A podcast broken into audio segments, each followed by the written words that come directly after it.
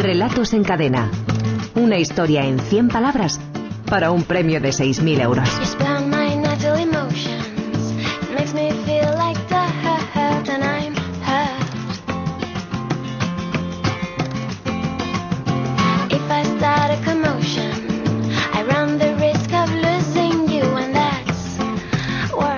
Faltan 16 minutos para que sean las 6 de la tarde, las 5 en Canarias y hoy en la ventana nuestra cita semanal con los relatos en cadena, hoy con los nervios propios de las finales, de las grandes finales. Javier Sagarra, director de la Escuela de Escritores, buenas tardes. Hola, buenas tardes. Final mensual y llevamos 1, 2, 3, 4, 5, 6, 8, 8 finales, nuestra octava final mensual. Quedan dos más para terminar la temporada y para saber quién va a ser el ganador o ganadora de este concurso que lleva aparejada la cifra nada desdeñable de, de 6.000 euritos. Una final mensual por la que van a competir tres finalistas a quienes ya saludamos. Arancha Portavales, 40 años, de Santiago de Compostela, trabajo como funcionaria. Arancha, buenas tardes, buenas tardes. Buenas tardes, Carles. ¿Qué tal, cómo va eso? Bueno, aquí lo vamos llevando. ¿Qué tal, qué tal va el blog? Una nube de historias, ¿qué tal va? Yo no tengo más que agradecerte porque es que lo anuncias aquí en la ventana y, ya estamos casi en las mil visitas. No hay nada como la publicidad en directo. Eso está fantástico. Oye, ¿qué, qué estás leyendo ahora, si se puede saber? Yo sigo con, con Mystic River. Ah, sí, lo comentaste, eh, Denis Lehan, sí. Porque con esto de ser mamá, funcionaria, esposa y cuentista ya no tengo mucho tiempo. pero no te faltará mucho para terminarlo ya. No, no, ya le hemos metido una avanzada. Pero sí que es verdad que, que bueno, que estamos un poquito atascados con... Un escritor tiene que, un escritor tiene que leer, ¿no? diversas. Un escritor tiene que leer siempre y no existen los escritores que no, que no leen. Yo eso lo digo yo siempre, pero hombre, es que mamá, funcionaria, escritora, efectivamente leer le queda poquito tiempo, pero, no, leo, siempre no hay que parar. mucho. Soy la mujer al libro pegada de toda la vida, desde pequeñita. Muy bien, Arancha, que tengas muchísima suerte. ¿eh? Muchísimas Venga, gracias. un beso. El segundo finalista se llama Gustavo Carcelén, tiene 41 años, de Valencia, trabaja en el Departamento de Recursos Humanos en una, en una empresa. Gustavo, buenas tardes. Hola, buenas tardes, Carla. Y yo recuerdo que entre sus aficiones estaba jugar al fútbol. Yo jugaba esta mañana. ¿Tú cuánto has jugado por última vez? Bueno, pues la verdad es que hace ya un par de semanas, porque está la cosa aquí. Ahora mismo está lloviendo aquí en Valencia y, bueno, como que no se puede ahora, ¿no? Eh, bueno, pero con lluvia se puede jugar igual, hombre. Sí, bueno, pero... pero hay gente, hay gente que se raja, es verdad, ¿eh? Hay gente que se echa para atrás, ¿eh? Sí, sí, no, es, hoy, por ejemplo, esta noche tendríamos que jugar, pero eh, del mismo polideportivo no, no lo aconsejan, vamos. Vaya, bueno. Oye, Gustavo, ¿qué estás leyendo ahora? Pues ahora mismo estoy con eh, una novela de Naguib Mahfouz eh, sobre el faraón Akenatón. ¿Akenatón? Sí, el faraón hereje. Sí. Y nada, es curioso porque es una especie de, entrevistas que hace eh, Mirimón, que es el protagonista, y va entrevistando, una vez muerto Akenatón, a pues toda la gente que tenía alrededor suyo, su mujer, el médico suyo, su suegro en general, etcétera. Entonces van diciendo pues cada uno la historia conforme él, eh, ellos, ellos lo veían, ¿no? Qué interesante, pero mantiene entonces el pulso de la novela, ¿no? Porque a veces la novela histórica, el, peligro es que se ponga demasiado en primer plano la historia y perdamos el pulso de la novela. La novela funciona. Pregunto, pregunto. Perdón, perdón, es que no te he oído bien. No, pregunto que si la novela funciona, que a veces en la novela histórica el problema es que se nos, mm. se nos pierda, se, nos, se nos pierda el pulso de la novela entre la historia, ¿no? No, no, la verdad es que es bastante lineal la novela, es fácil de leer y mm, más que nada es eh, mm, una interpretación, cada uno lo deja abierto, el autor lo deja abierto, a cada uno eh, la versión suya, claro, los que están enemigos suyos, amigos, y al final deja abierto que cada uno interprete pues eh, más o menos cómo eh, fue este faraón, ¿no? Muy bien, eh, Gustavo. el autor al final se decanta por, por porque porque era bueno, porque era un, un buen final, final feliz, final feliz. Gustavo, que tengas muchísima suerte, amigo. Muchas gracias. Venga, y el tercer finalista de esta semana, de este mes, mejor dicho, a quien ya saludamos, es Luis Serrano, 51 años de Madrid, maquetador de artes gráficas, ha quedado, este es veterano, ¿eh? Ha quedado finalista semanal en cuatro ocasiones. Luis, buenas tardes. Hola, buenas tardes. ¿Qué tal, Luis, amigo? ¿Cómo va eso? Por aquí andamos. Por aquí andamos. ¿Qué estamos leyendo ahora mismo? Pues siempre nos gusta preguntarlo. Sigo con, con La princesa de hielo de ah, y he empezado con, con Contra el tiempo de Ana María Súa. Por, por tener los dos puntos de vista, el nórdico nórdico y el latino argentino Sí, porque además, además tuviste la ocasión de estar con ella la, semana pasada, ¿no? Sí, sí, fue una maravilla. ¿Qué tal? ¿Qué tal? Cuéntanos algún detalle, Luis.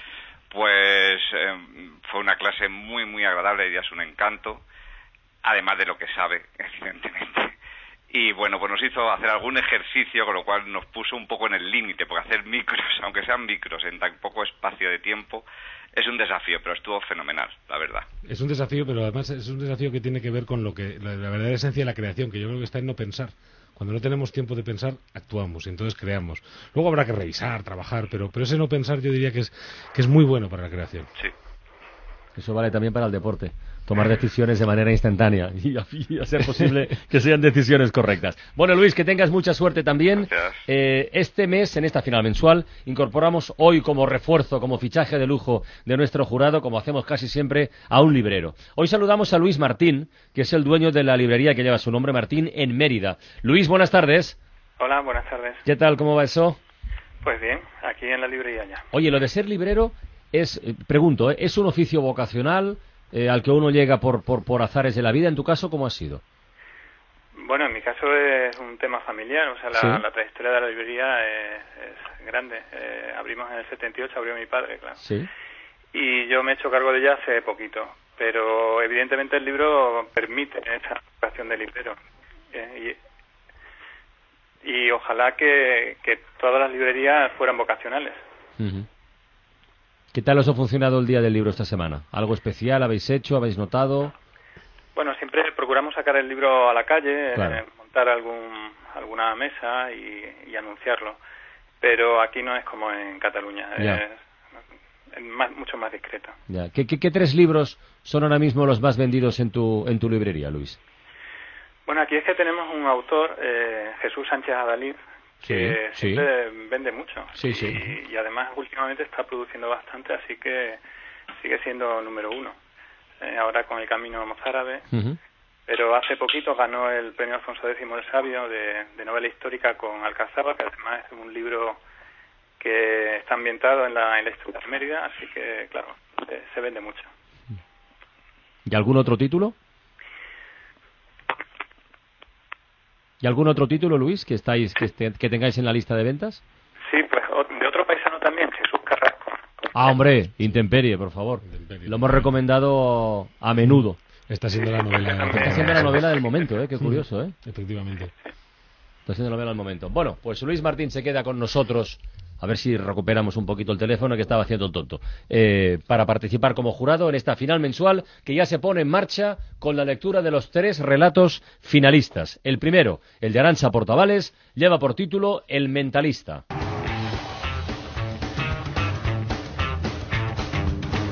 Que se arrime un poco más al borde de la cama significará algo. Quizá ya no soporta mi contacto. Hoy solo me ha besado cuando salió por la mañana un breve roce en la mejilla, y ese beso no cuenta. Me lo da todos los días.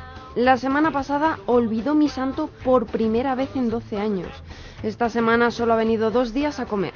El sábado no me acompañará a casa de mis padres. La semana que viene... Julia, para allá, solo tienes los pies fríos. Y tú, para de leerme la mente, maleducado.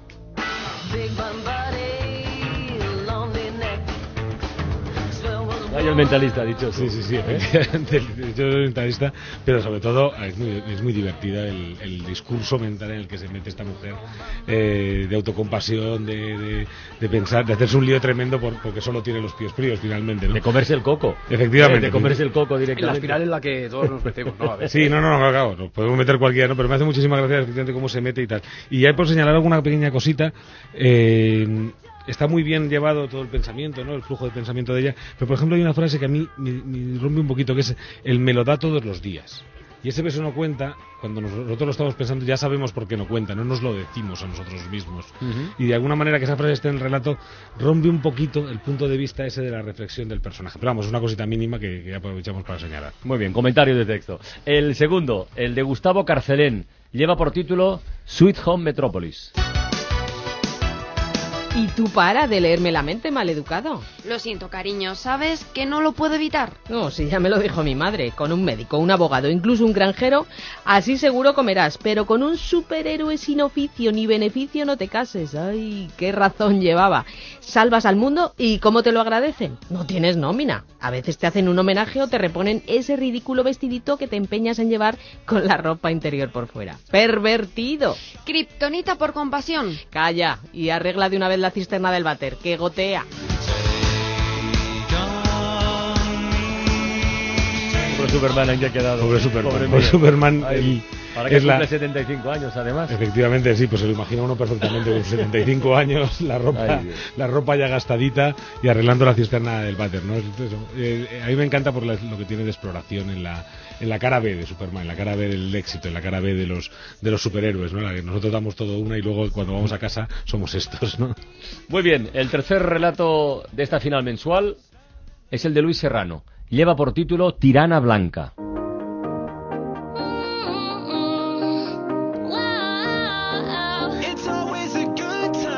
Calla y arregla de una vez la cisterna del váter que gotea. Le grita a Sabio mientras fuma repantingada con los pies llenos de barro sobre la mesa. Mudito le recoge la ceniza sin atreverse a mirar su rostro pálido y dormilón entre cabezadas friega el suelo de toda la cabaña. Urriñón está castigado en el sótano con los grilletes puestos por lo menos para una semana y solo feliz se permite alguna sonrisa civilina porque él sabe que en algún momento de esta tarde Mocoso va a aparecer disfrazado de vendedora de manzanas. Toma. antes bordeábamos un poco eso el juego con, con el cómic, con los personajes eh, de la mitología popular, ahora de repente aquí ya entramos de lleno, ¿no? entramos de lleno en esa, en esa experiencia y es prácticamente una, un replanteamiento del cuento de, de, esta de Blancanieves, que salía, ¿no? El, eh, es volver, a, es volver a, tomar el cuento y decir, bueno, ¿y si no fue así?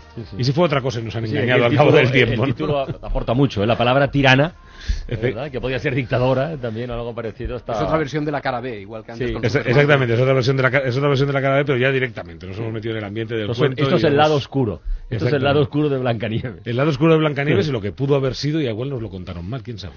Bueno, eh, llega el momento de la verdad, llega el momento de votar y de elegir uno de estos tres relatos para que pase a la gran final, a la definitiva del concurso Relatos en Cadena. Luis Serrano, ¿por cuál de los otros dos textos te, te inclinas tú? A ver. Pues voy a votar por el de Arancha. Por el de Arancha, por Tavares. Listo. Eh, Arancha, un voto. Gustavo, ¿tú por quién? Bueno, yo por Luis. Por Luis. ¿Y tú, Arancha? Yo también voto por Tirana Blanca. Carlos. Tiene dos votos. Luis Serrano con su, con su particular mirada de, de Blancanieves. Javier Sagarra lleva dos votos como siempre. El hmm. popular, el de los oyentes y el suyo propio. A ver. Vale, pues vamos a empezar por el de los oyentes. Los oyentes le han dado 67 votos a, a Sweet Home Metropolis, 107 votos a Tirana Blanca y 265 votos nada menos a El Mentalista. por lo tanto, el público Aranza empata con Luis. A ver, más, el tuyo. Pues yo es que soy un fan de Superman, ¿qué le vamos a hacer? Me voy a complicar las cosas más y voy a votar por Gustavo Cáceres. Gustavo tiene un, un, voto. Y nuestro librero invitado de esta semana, Luis Martín, dueño de la librería Martín en Mérida. De los tres microrelatos, ¿cuál te convence más? a ver. Me inclino por el de Gustavo. Por el de Gustavo. Por el de, por el de la kriptonita. O sea que tenemos... ¿Tú eres muy, eh, muy lector de microrelatos, Luis? Sí, a mí me gustan bastante. Sí, relatos en general el relato en general. Bueno, pues tenemos un triple empate que una semana más, y hoy sí que no hay salida posible, va a tener que, resolver Roberto Sánchez. es la mano inocente y la voz inocente, para muchas cosas. Hoy tiene que elegir entre Arancha Portavales, Gustavo Carcelén o, Luis Serrano. Es complicadísimo, pero me voy a quedar con el mentalista de Arancha. Pues, eh, pues ya lo tenemos. Arancha, felicidades. No sé si esto va por todas las noches que he oído a Roberto Sánchez en pero se lo agradezco en el alma. Él lo sabía. Enhorabuena, compañera, de verdad. Nos vemos en la gran final, ¿vale? Muchísimas gracias. A ti, Arancha. Qué bien, gracias. Eh, Gustavo Carcelé, Luis Serrano. Felicidades, amigos. Qué cerquita habéis estado. habéis estado muy cerquita y, y todavía quedan dos meses para seguir probando, ¿eh? Pues se seguirá intentando. O sea, que al lío. Gracias, amigos. Un abrazo, un abrazo muy grande. Luis Martín, dueño de la librería que lleva su nombre, Martín, en, en, Mérida. Gracias por asomarte a la ventana y participar en este concurso de relatos en cadena, en calidad de jurado invitado. Gracias a vosotros. Un abrazo. Bueno, Javier, eh, nos faltan solo dos finalistas para solo dos, dos finalistas, ¿eh? pero ya estamos buscando la siguiente. Estamos buscándola desde este próximo domingo, que, es la fecha límite para que nos manden sus relatos a partir de la, de la frase que teníamos pendiente, que es disfrazado de vendedora de manzanas disfrazado de vendedora de manzanas. A partir de esta frase y en no más de 100 palabras ya saben que pueden enviarnos sus relatos hasta el próximo domingo a las 6 de la tarde a través de la página web www.escueladeescritores.com. Yo creo que es oportuno que recuerdes a los oyentes de la ventana aquel, aquel abecedario que tienes tú siempre en la, en la cabeza de cómo construir un buen relato. Lo que hay que desechar, las primeras ideas, las segundas vueltas, huir de territorios comunes, de lugares trillados, ¿verdad? Efectivamente, efectivamente, por ahí. lo fundamental, primero que nada. la frase de hoy. Yeah. Pero lo primero que nada es no decir, lo que se le va a ocurrir a todo el mundo. Eh, siempre, casi todas las frases, hemos tenido alguna especialmente rara, pero casi todas las frases nos llevan a algo que se le va a ocurrir a todo el mundo. Bueno, pues eso normalmente va a ser flojito, no nos va a dar mucho juego. Ya, ya está contado, ya está contado todo eso. Entonces lo que necesitamos justamente es lo contrario, es irnos a una, a, una idea propia, original, conectar con nosotros mismos, con eso, eso más que nosotros tenemos que decir a partir de esa frase. Esas historias, esa mirada nuestra personal, no la que ya conocíamos antes, porque cuando leemos un microrelato no es para recordar lo que ya conocíamos, es para descubrir un mundo nuevo. O sea que escribir un microrelato de alguna forma es reinventarse a sí mismo. Efectivamente. Javier Sagarna, director de la Escuela de Escritores. Hasta la próxima semana, amigo. Hasta la próxima semana. La ventana con Carlas Francino.